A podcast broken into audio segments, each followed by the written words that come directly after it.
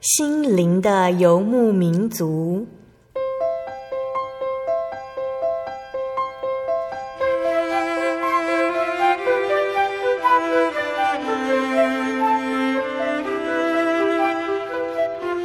在这个谁都不管谁的后现代社会里，每个人的心灵都是游牧民族。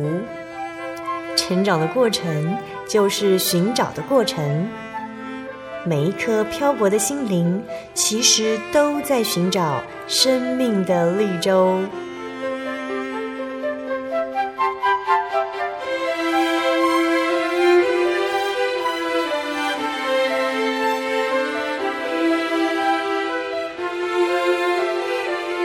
本节目由真耶稣教会台湾总会制作，欢迎收听。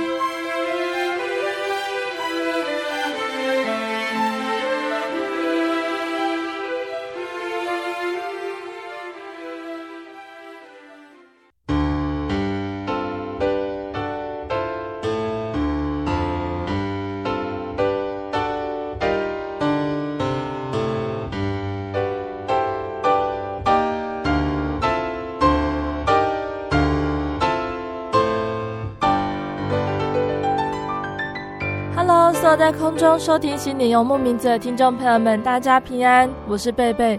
这个星期大家过得愉快吗？在这个炎热又有一点潮湿的季节里哦，愿神带领听众朋友们，不管是在工作上或者是课业上，都还是可以一样进行顺利哦。今天要播出的节目是第九百一十八集《小人物悲喜：生命的君王》。听众朋友们可以先一起想想看，谁会是掌管生命的君王呢？有的时候，我们人生走到一个低潮，找不到出口，常常会这样子想哦：究竟生命该何去何从？谁能够主宰生命呢？那透过今天的小人物悲喜，一起来认识这位真神耶稣吧。今天节目邀请到的是真耶稣教会松山教会的洛秀儿姐妹。秀儿姐来自一般民间信仰家庭，爷爷是乩童，爸爸是能够解神明教头写字的人哦。因此，生活中很容易接触到很多神鬼、生死缠绕的问题，这些问题都让人感觉到恐惧，也让秀儿困惑不解。生命到底是从哪里来，又该何去何从呢？秀儿为了寻找答案，也为了要摆脱佛教所说的轮回，她后来接触了一贯道，热情地投入清修、吃素、积功德，想要成仙，超越人的无奈。但是总是徒劳无功，直到独一的真神耶稣向秀儿呼召，引导他认识主耶稣基督的救赎，认识耶稣才是宇宙万物的主宰哦。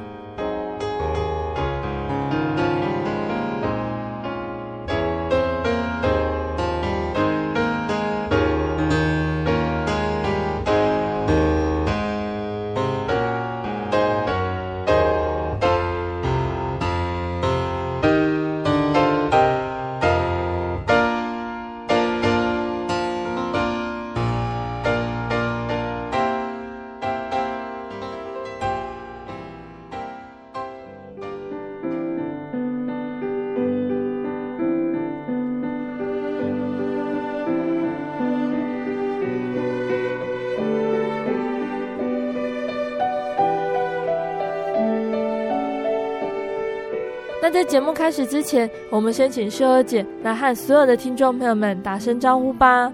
嗨，各位听众朋友，大家好，我是秀儿，今天特别要分享神的恩典。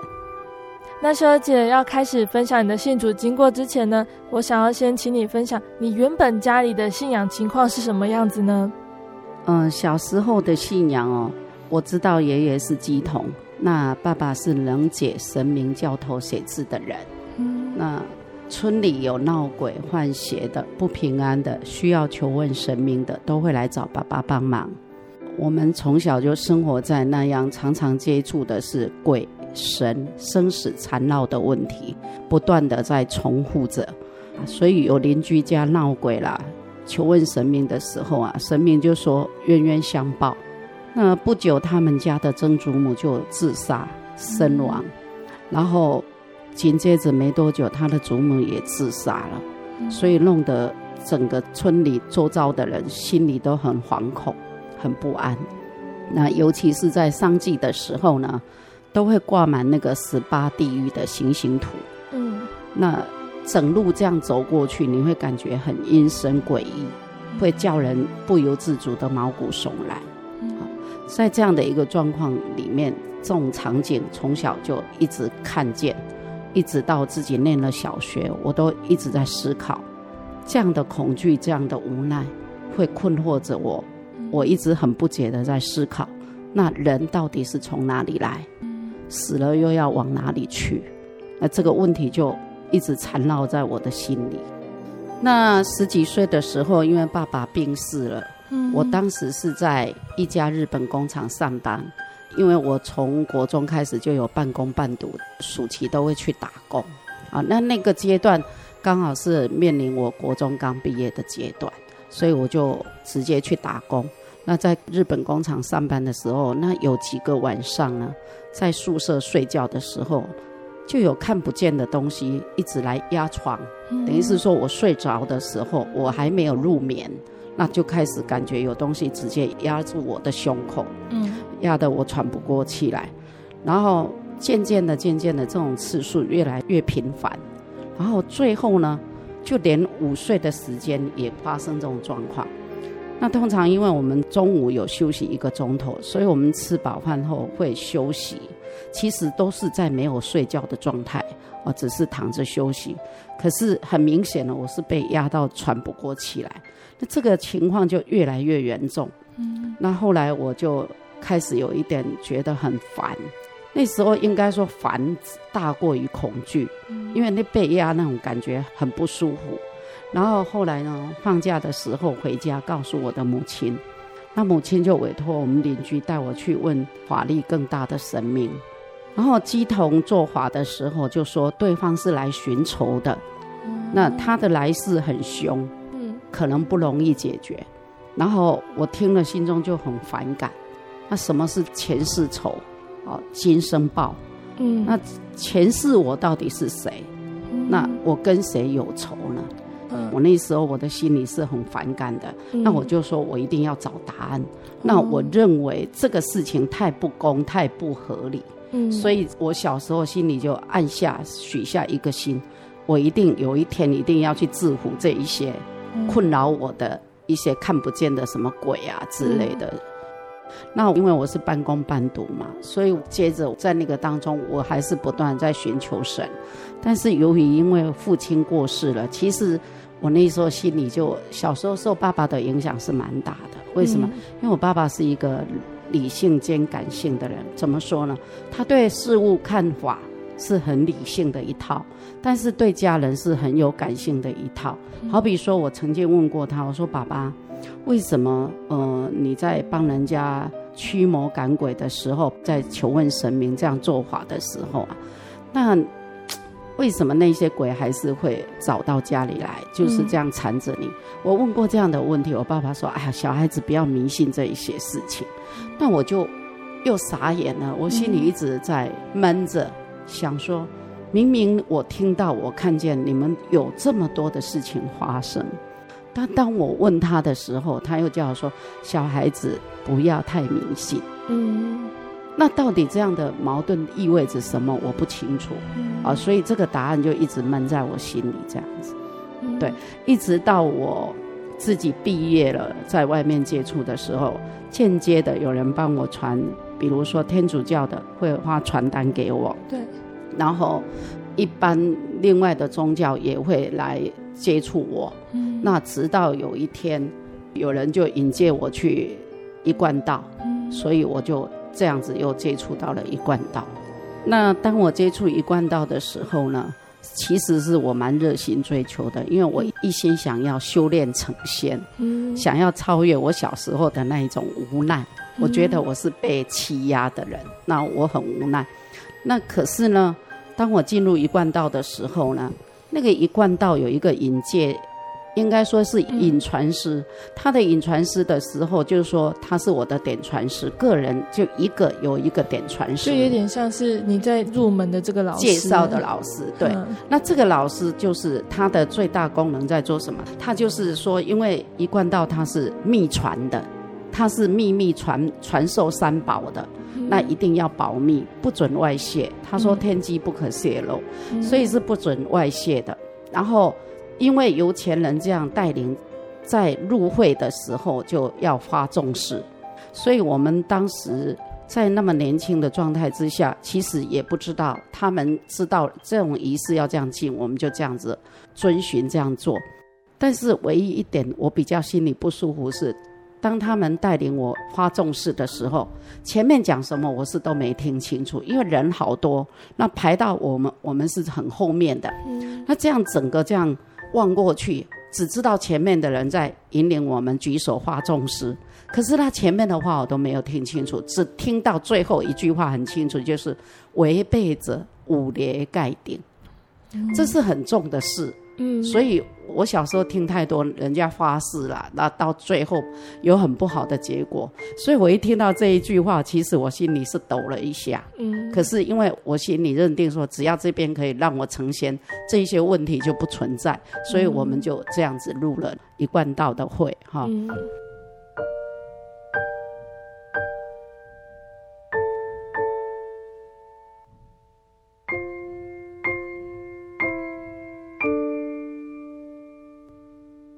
那我要谈的是一贯道，它本身的主张是要清修，因为你清修才可以得到，就是说不结婚了。嗯、然后吃素，它不杀生的，因为它纯吃素的。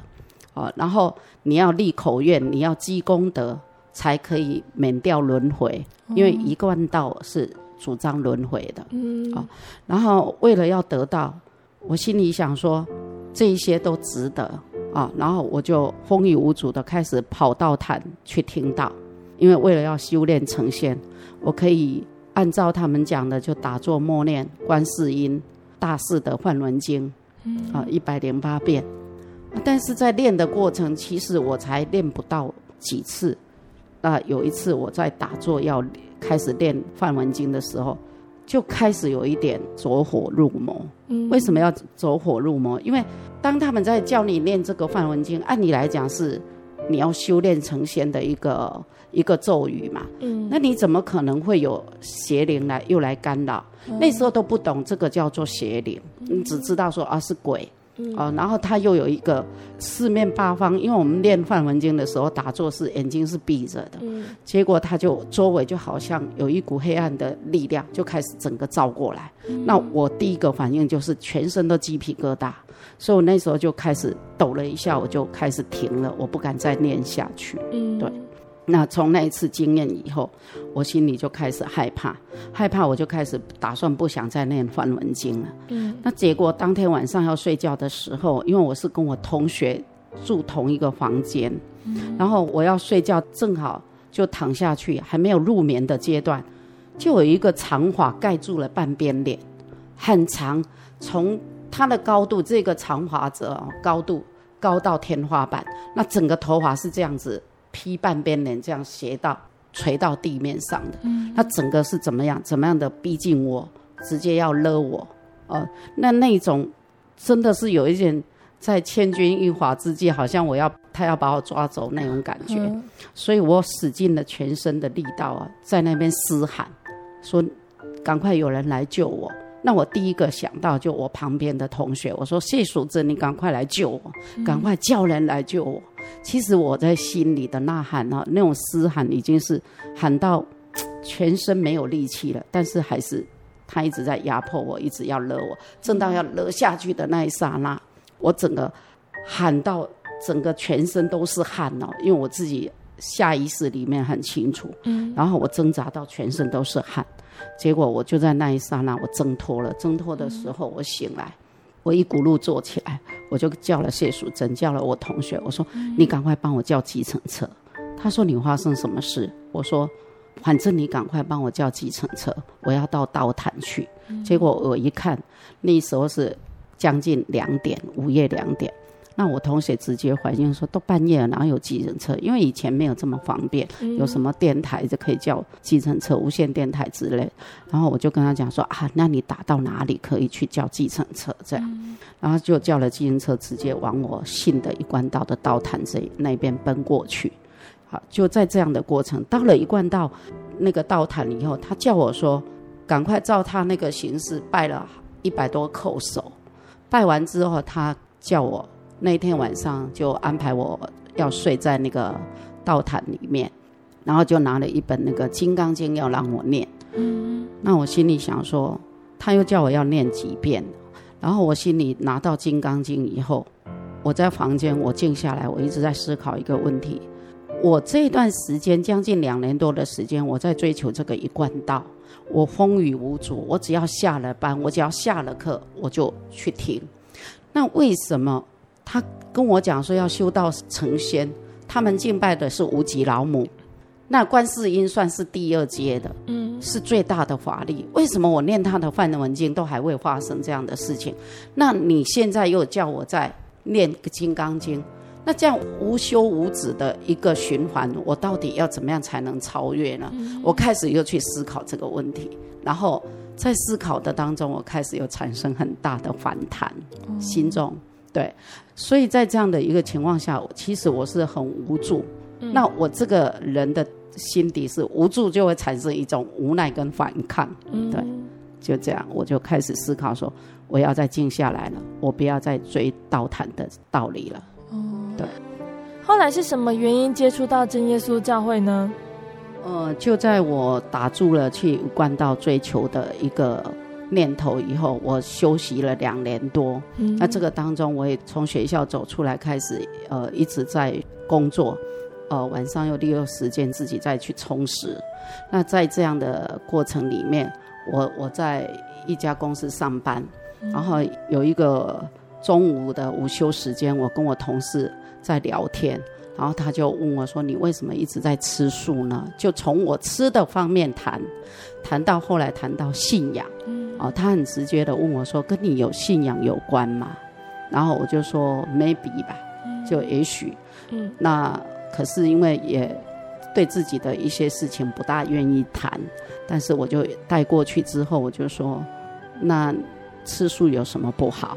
他就说：“你年纪轻轻又瘦巴巴的，你不会觉得营养不良嘛？”之类的，就很关心这样问。我问到后来就问，我就把我在一贯道 所追求的道理就整盘就搬出来。嗯。那谈谈谈到后来，他跟我讲说：“啊，我不大明白你。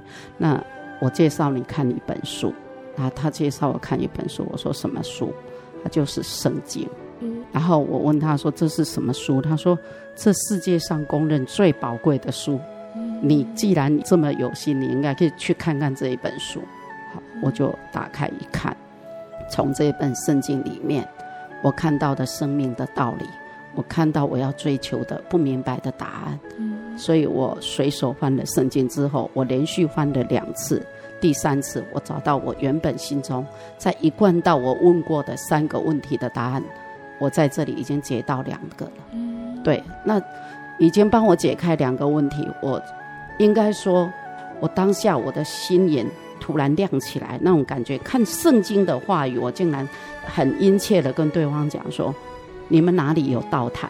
我想去听到。”哦，那对方就愣了一下，说：“我们没有道坛，我们只有教会。”我说：“不管了，没关系，只要让我可以去听道理，去明白这个道理就好。”他就抄了一个地址给我，我就这样进入了真耶稣教会的门去开始慕道。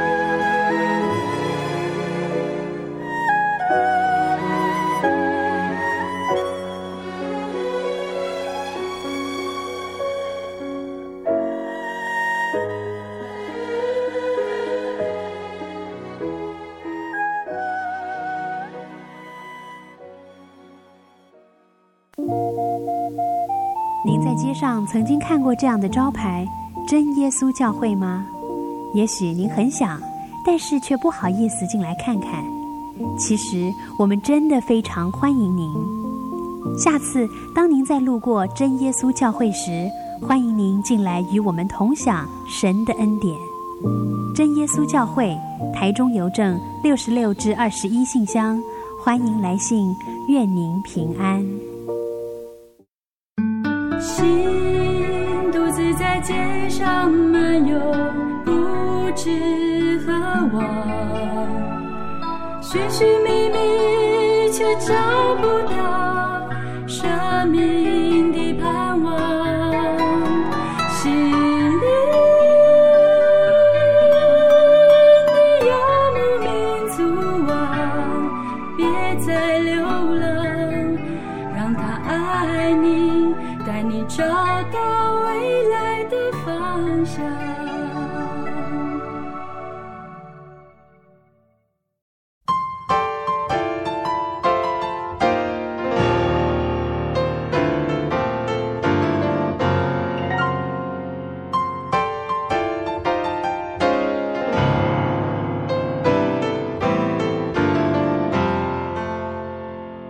听众朋友们，欢迎回到《心灵的游牧民族》，我是贝贝。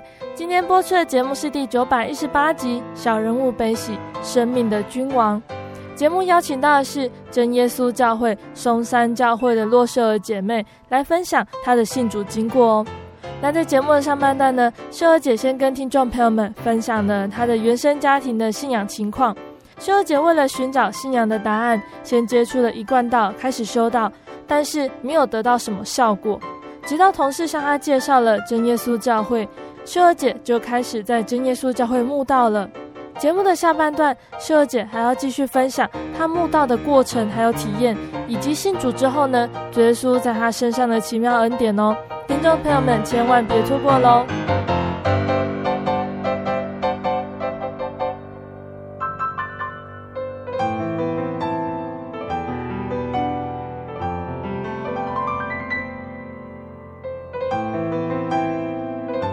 姐哦，刚刚说到在一贯道里面提到的问题是什么问题呢？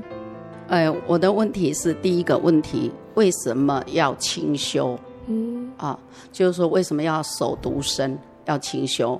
那第二点，为什么要吃素？嗯啊，这都是一贯道里面很直接的引导，要修道的人一定要有的这个两个要素。嗯，那第三个就是轮回。因为他们主张轮回，那这三个问题一直困扰着我。其实从我自己一般，我从小的信仰里面也一直在听到哦，人死了以后会轮回啦，啊、呃，你做不好的时候会去投胎转世，变成家禽啊、家畜之类的，那你就会觉得说很反感，为什么是这样？哦，没有一个很可以说服自己的一个道理的轨迹，对啊，所以我在这个当中。看到了圣经，我打开圣经一看的时候啊，我第一个翻到了，竟然是哥林多前书七章八节论嫁娶的事。嗯，所以其实神这位神很奇妙。当我还不认识他的时候，我满腹的一个疑问里面困扰我这么久的问题啊，从小一直到这个三年前信一贯道这样的事情哦。然后我在这里得到了第一个答案。那这个内容我一打开，我很认真的把那个细节都看了。嗯、然后翻第二遍的时候，第二页的时候，竟然是二十五节，嗯、论守同身。啊，这个就是回答了我为什么要吃素，为什么要守同身这个问题。嗯、所以我感觉到当下我的心眼一亮，因为我信一贯道这么久都没有这样一个呃信仰的很好的轨迹给我看。啊，然后每个人给我的意见都不一样。好，那这里圣经我一打开就给我了这一个答案。那再翻呢，就是罗马书十四章二节，他谈到有人信百物都可以吃，但那软弱的只有吃蔬菜。那吃的人不可轻看不吃的人，不吃的人不可论断吃的人，因为神已经收纳他了。这句话让我觉得好安慰。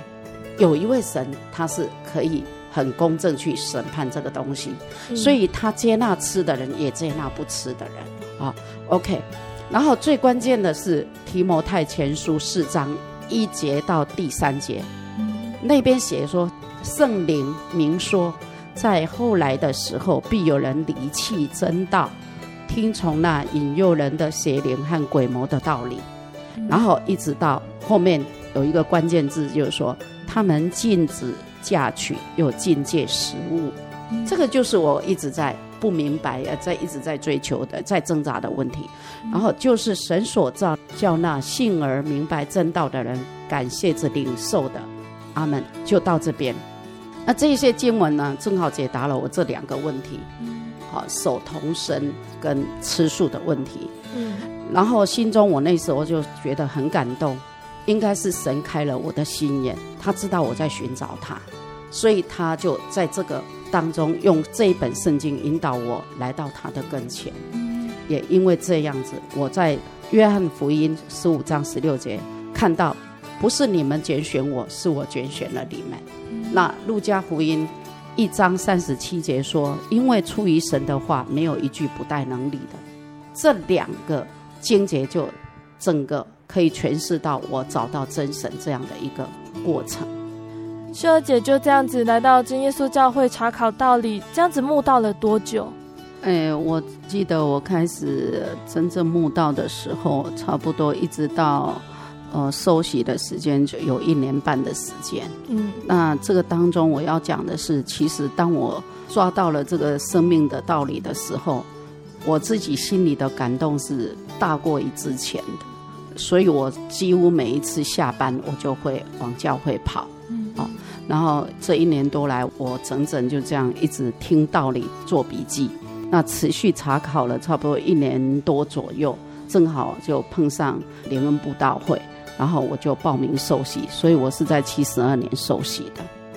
那受洗之后，我知道要祈求圣灵，重点是我每一次在祷告的时候，我都是从盼望到失望，因为这个圣灵是要求的，要奉主耶稣圣名祷告祈求的。那我在祷告的时候啊，我为什么每一次用很盼望的心去祷告，去祈求，从很大声到很小声，我就是一直在祷告求圣灵，但是我就是求不到。那我在家里，我就决定说好，即便没有聚会的时候，我在家里我也要利用时间祷告求圣灵。可是我在家里祷告的时候啊，我常常觉得旁边有人在监视我，那个力量监视我的力量，逼到我有一点就祷告不下去。我每一次才跪下去。奉主耶稣圣名祷告，没多久我就感觉有人在监控我。那我那时候几次下来，我感觉到有威胁，然后又开始害怕。我的害怕是我在担心我自己以前信一贯道的时候有发过重视，不能违背道理，就是不能被教。对他们来讲，我算是被教的。所以我离开一贯道以后，我转入了真耶稣教会，然后从慕道到受洗，我成了真耶稣教会的信徒之后。我开始求圣灵，我就开始会有这个征战。我征战的时候，我就会去想到说，啊，是他们的神明在牵制我，知道我违背了他们的教啊。在这样的一个冲突的一个心理征战的情况下，我真的求助无门。为什么？因为我聚会的时间我不敢去问传道跟长子，因为我信一贯道是事实嘛。哦，在入真耶稣教会之前，我信一贯道是事实。那这样的一个反复的一个心理征战，持续了很久。那直到有有有一天，我就突然心里很灰心，因为为什么？正好我的工作上面也有一些很多很多的说不顺利，也是一种周边的一个冲击吧。嗯。然后我就开始心里想说：好，我从现在开始我要求圣灵。如果求不到圣灵，我不吃饭了。哦，就有那种感觉，其实是。在绝食啊，那那时候不懂得进食啊，但是其实是在绝食。那就这样子，我绝食到第四天吧。我记得我最大的状况是，我脑筋是很清楚啦，但是我的嘴巴开始破，然后嘴唇开始整个就有一点结痂。那时候想说啊，快死那种感觉，就想啊，死就死吧，反正要求圣灵也求不到。那我的人生意义是到底在哪里？然后从小独立到现在，我其实也是蛮认真工作的，蛮想在社会有立足之地的。但是，一想到信仰，我就一直觉得说，我这样一波三折，从一般家庭拜拜走到一贯道，走到现在基督徒。那我成为基督徒以后。我要求圣灵，我看人家求圣灵都有得到，为什么我得不到？我就开始思考说，是不是我罪孽很深重，我认魔作虎，所以呢，真神不要我，我就开始会有那种绝望的感觉，所以我才开始进行绝食。那在那个过程以后，到第四天，我已经真的是放弃自己了吧？然后突然就有声音跟我讲说：“嘿，你到底在这里做什么呢？你怎么还不赶快去聚会？那种声音是很直接，就撞击到我内心，就有一股力量说：你怎么会是这样的呢？那突然我整个人惊醒过来，一惊醒过来，我什么都不管了，我就赶快自己梳理好，梳理好以后，我就看时间，快六点半了，我就赶快，那时候就赶快赶到台北教会去聚会，这样子，对。所以那一天在聚会的当中，竟然写一个凭信心求就给你，好像是这个题目，我忘了。呃，我我当时是有做笔记的。然后那时候我看到这一个题目，我心里想说：主啊，你在说我吗？啊，你在说给我听吗？然后那天晚上聚完会以后，我就认定说神在帮助我，在提醒我。啊，他知道我在寻求圣灵，所以从那一天我就立志说好。无论如何，我要赶快再努力的继续追求圣灵。那我也从那一天晚上的圣经节里面得到一个，就是说，你凭信心抠门，神就帮你开门。好，所以从那一次以后，我就认定神加添我的力量，我一定要再努力追求。那终于在七十七年五月十八号联恩布道会的第二天晚上，我求到了圣灵。啊，这是很重要的。啊，那我求到圣灵以后，之前的那一些邪灵的辖制啦，啊，那一些什么黑暗的力量，真的是对我已经是没有威胁了。为什么？因为我已经有力量，我甚至于就从那一次以后，我胆量就开始很壮胆起来，我就开始什么都不怕，这样，感谢神。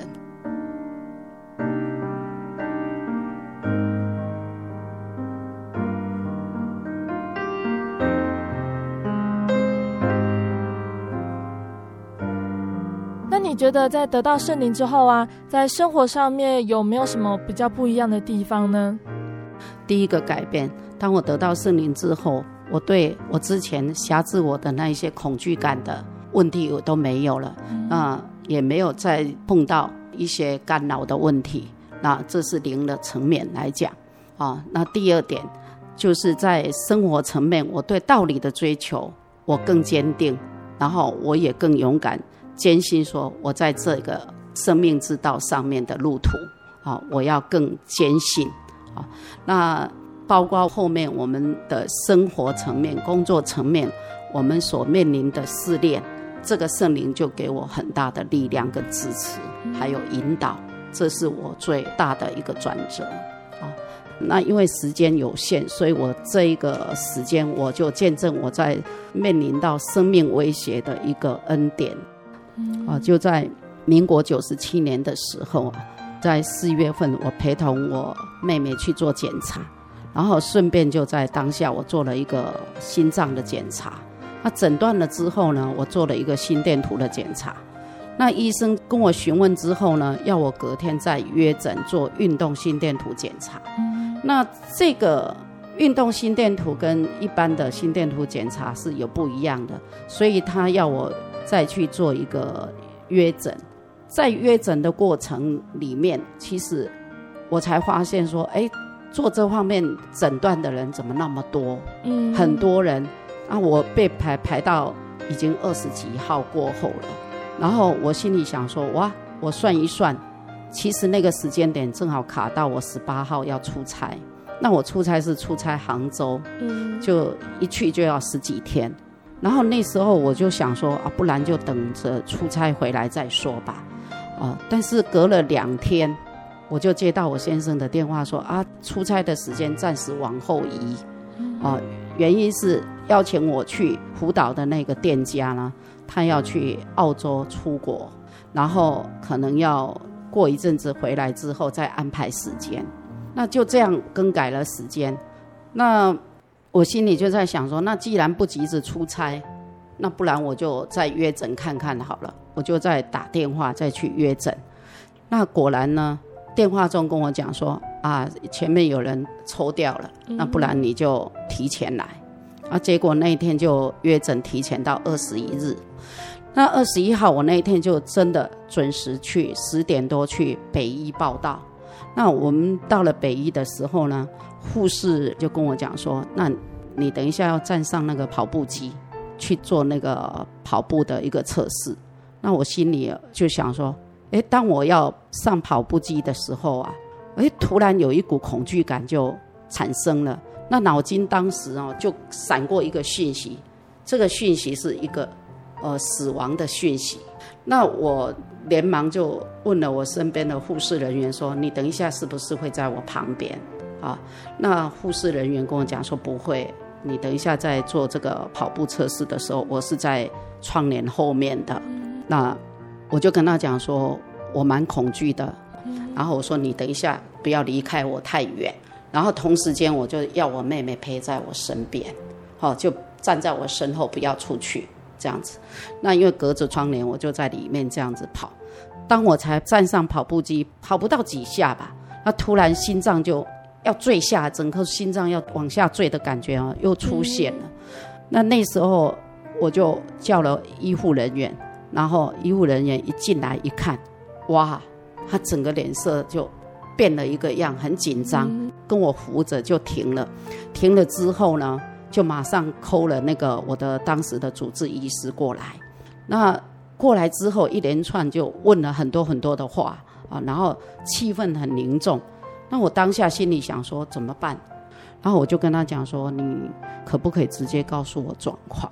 那那个主治医师其实他是有顾虑，可能怕我吓到，嗯，就跟我讲说，哎，你这个状况哦，我们正好，呃，因为主治医师当天是没有门诊的，他是正好有一位那个龙总来的一个这方面权威的医师，他说，那我马上跟你转诊，就在二楼，你赶快到他的门诊去，然后他说他会帮我联络好，那我就从六楼赶快就。跟着我妹妹就走走走走到那个二楼去门诊，那一门诊下去的时候，医生的语气很，应该说很郑重，嗯，然后很严厉的跟我讲说，你要马上手术。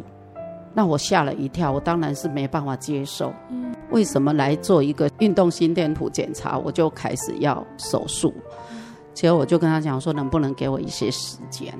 那医生就直接跟我讲说，你是我的病人。你的生命在我手上，关系到你的生命。你走出这个门，我就不知道你能不能再走回来。好，这是我做医生的责任。然后我后来跟他争取到说，我要回去准备那一些遗物之类的。然后他说好，如果你实在真的要再回去准备，那我开了药，你要马上吃啊。然后一定要照我吩咐的这样做。我就说好，然后我就回去打点，然后。隔天就真的住进医院，就准备还要手术的事情。嗯，医生后来说是什么样的病症？哎，有那个我其实到现在我还搞不清楚那个专业术语的病症是什么名称。我只知道最后我特别在回诊的时候，隔了一两年啦，我才去回诊。然后我有问过医生说这个是到底是叫做什么症状？结果他说心搏跳动过速。一般会猝死就是这样子的，一旦急促塞住了以后啊，他的症状是处于什么？处于就是说，当我有这种症状的时候，他是突然好像整颗心要往下掉，但是你就有窒息感，嗯，你就好像没办法呼吸，是这样的一个症状。那我一问，哦，原来这个是要经过手术，那。感谢主，是因为我一听我我差一点昏倒，我以为是要破开心脏这样子，后来他才跟我讲说，哎，现在的手术很进步，透过静脉啊那个血管这样子进去，但是它也是一种很维系的手术，然后他要去把那个就是被我压迫扭曲的血管啊，整个外掉的血管要把它，应该说有压扁的地方那个障碍要把它烧掉。其实是心脏那边的血管有右心室，是我右心室的血管，好像是已经被压扁，然后歪到旁边去。那他的血管是不顺畅的，然后他的氧气是输送不进去的，这样子。所以医生最后告诫我说，其实要我转诊的当下，他就跟我描述说，这个是连坐飞机都不行的，啊，不能坐飞机，不能做剧烈运动，不能怎么样，不能怎么样，交代了很多项目。我后来才发现，哦，感谢神，因为我十八号要出差，嗯，所以神阻止了这件事情，对，不然可能我会死在飞机上面，对。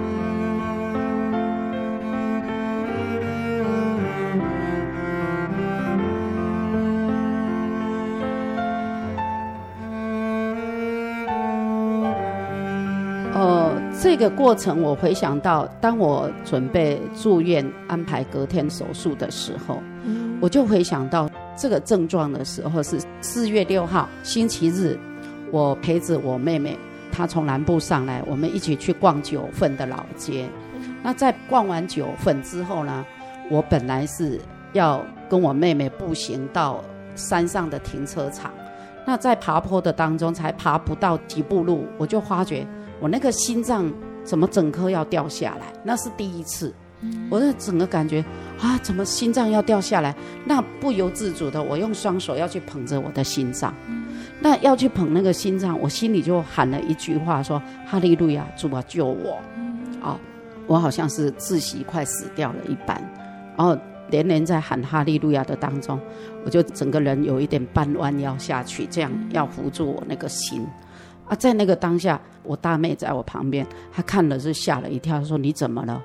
哦，那我都没回答，一直到我摸倒了差不多五分钟，快十分左右，然后整个人在缓和下来之后，我就跟我妹讲说：“大概是太累了吧，要不然就是睡眠不足，因为我感觉我整个好像整个人要虚脱。”好，就这样简单的回答。那过了那件事情以后呢，我心里也不在意，没有去注意，没有再去想太多，因为就好了嘛。哦，然后接着下来又一样的生活工作照常，就没有再去想太多。啊，到了九号的时候呢，我们是请了一个芳香按摩的老师来教我们按摩的手法。嗯，那我们上课完要互相练习。那轮到我要去做按摩练习的时候，哎，突然间那种气绝的感觉，那整颗心脏又要掉下来的那种感觉又产生了。嗯，那那个症状又产生的时候，我心里就觉得说，哇，不妙，怎么这种感觉又来了？啊，我心里间才去想到说，哇，怎么办？上一次一次，那这一次又一次，那我心里就有一点在嘀咕说，好像不太妙。因为以前没有的症状，你不会去想太多。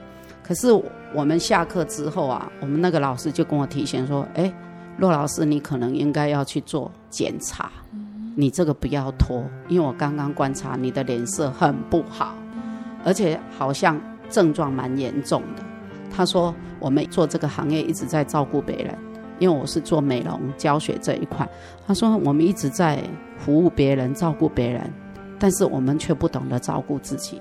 我的建议是你要赶快去做检查，所以我就听了他的建议之后，我才去安排那一趟的检查。医生才会发现说，哦，原来我有这个问题。好，那当然他问过我的家族史里面有没有人有这个症状，他本来以为是遗传，结果没有啊。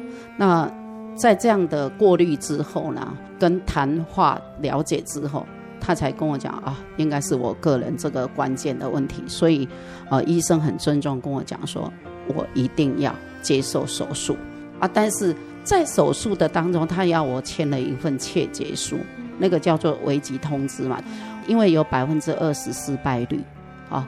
他是跟我讲，但是成功率算百分之八十是很高，可是我一听到手术，我还是害怕。那感谢主，那一段时间我们有，呃，像小薇啦。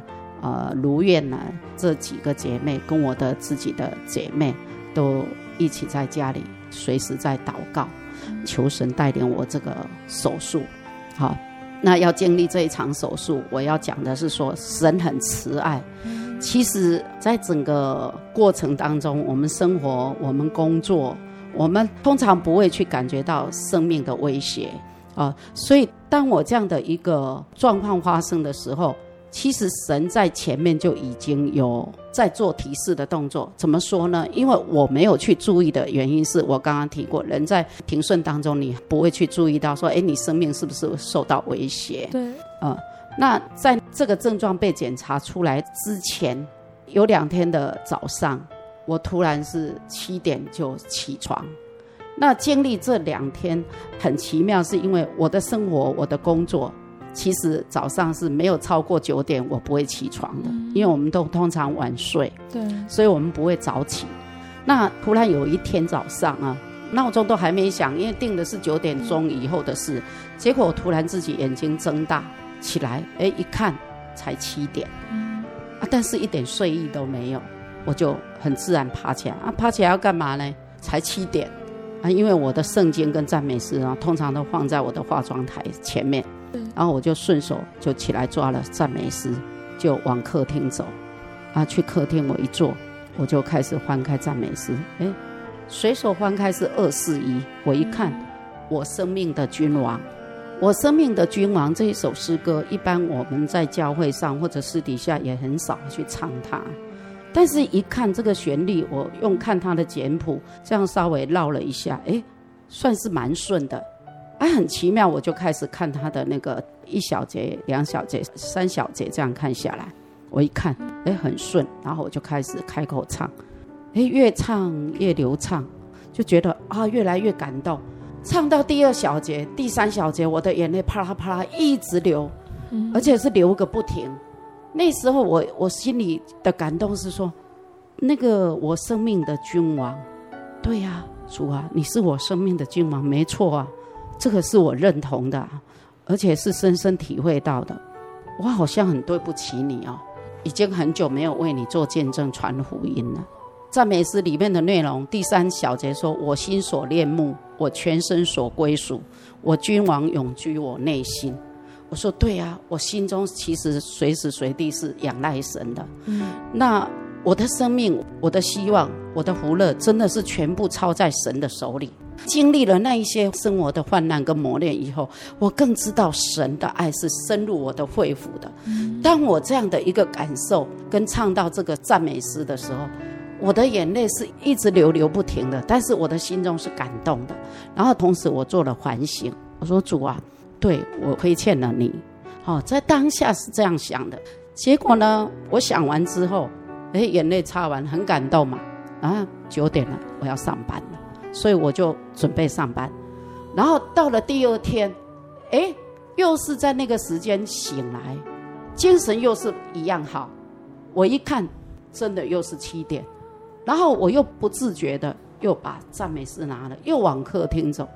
我想说啊，昨天唱的诗很好，那今天又刚好这个时间起来，那我又想唱赞美诗。我一打开又是二四一，那当然我也没再去做多想，我就直接又重复唱二四一。哦，我心所喜欢，我灵魂所仰望，就是我生命的君王。又唱到这里的时候，我开始眼泪又开始流了。那那时候的流又是更感动，我突然想起来，神真的是我生命的君王，我要开始准备加强祷告，我想要传神的福音了。哦，就这样一个念头，这样子好，连续两天这样，然后就一直到四月份去做了这个检查。所以当我在准备要手术的时候，我联想到那一段，我联想到神已经在提示我，他是我生命的君王。神用这样的方式在提醒我，真的是很奇妙的事情。只是我们自己神经很大条，平常真的是不太这么细心的去体会。那当我在手术台的时候，我才深深的体会，神用这样的方式在引导我，要建立我，让我知道说我会面临生命的威胁，然后他是我生命的君王。嗯我要上那个手术台的时候，我心中就一直在唱我生命的君王，嗯，好，然后我就直接被送到手术台进去。那进去的时候，我后来感谢神，主治医师是用那个烧灼术，透过静脉血管这样伸进去到我的心脏的位置去做血管的烧灼术。嗯，那在烧的当中，我听到从四十度、四十五度增加到六十度。这个热度其实是就像一把火在里面烧这样子，那那种就感觉好像自己全身整个被火在烧，我全身是灼热的，我我灼热到我心里跟神呼求说：“主啊，你是我生命的君王，我把一切都交给你。那这个灼热感，求你让我能够承受。”我有一面在听他们用术语在讲说，意思说我这个病患真的是很不一样。连哀叫声都没有，其实我心里想说，有我在跟我的神呼喊，是你们不知道而已。所以整个过程到六个钟头这样手术出来之后，在恢复室的地方，其实那个过程我是一清二楚的。所以我感谢神，神掌握了我的生命，那神在做操控。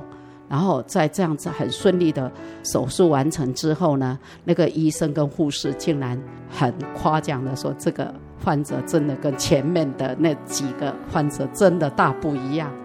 然后我被推出来的时候，我只跟我的主治医师他们说，感谢神，愿神祝福你们。我就这样被推出来，好，就完成了这个手术。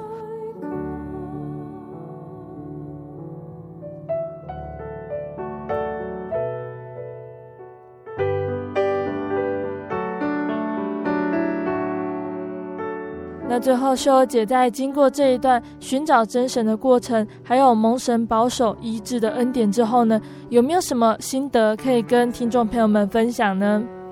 呃，真的信了独一真神主耶稣的恩典满满啊！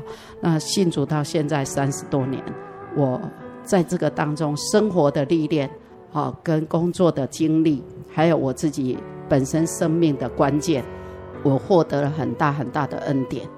深深感觉到，在波涛汹涌的世界里面打滚，主耶稣的怀抱是我们唯一的避难所。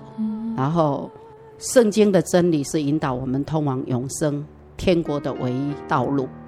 那他这一位真神，真的是我们生命的主宰，啊更是我生命的君王，也是全人类生命的主宰。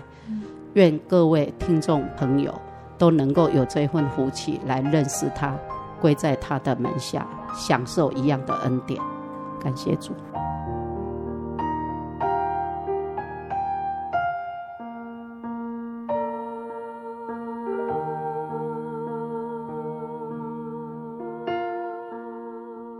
贝贝在节目的最后要播放一首好听的诗歌，这首诗歌呢是赞美诗的第两百四十一首，《我生命的君王》。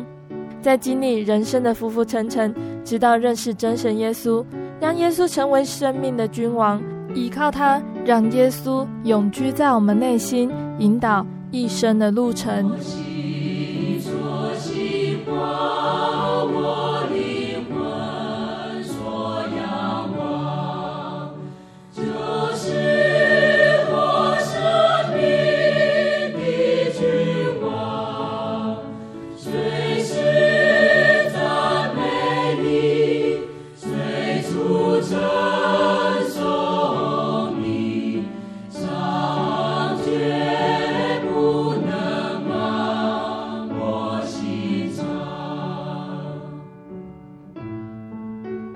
听众朋友们，我们的节目到这边要结束喽。如果你喜欢今天的节目，欢迎来信索取节目 CD。如果你在收听节目之后，想要更了解真耶稣教会和圣经道理，欢迎来信索取圣经函授课程。来信请寄到台中邮政六十六至二十一号信箱，台中邮政六十六至二十一号信箱，也可以传真零四二二四三六九六八。零四二二四三六九六八，谢谢你收听今天的心灵游牧民族节目，我是贝贝，我们下个星期再见喽。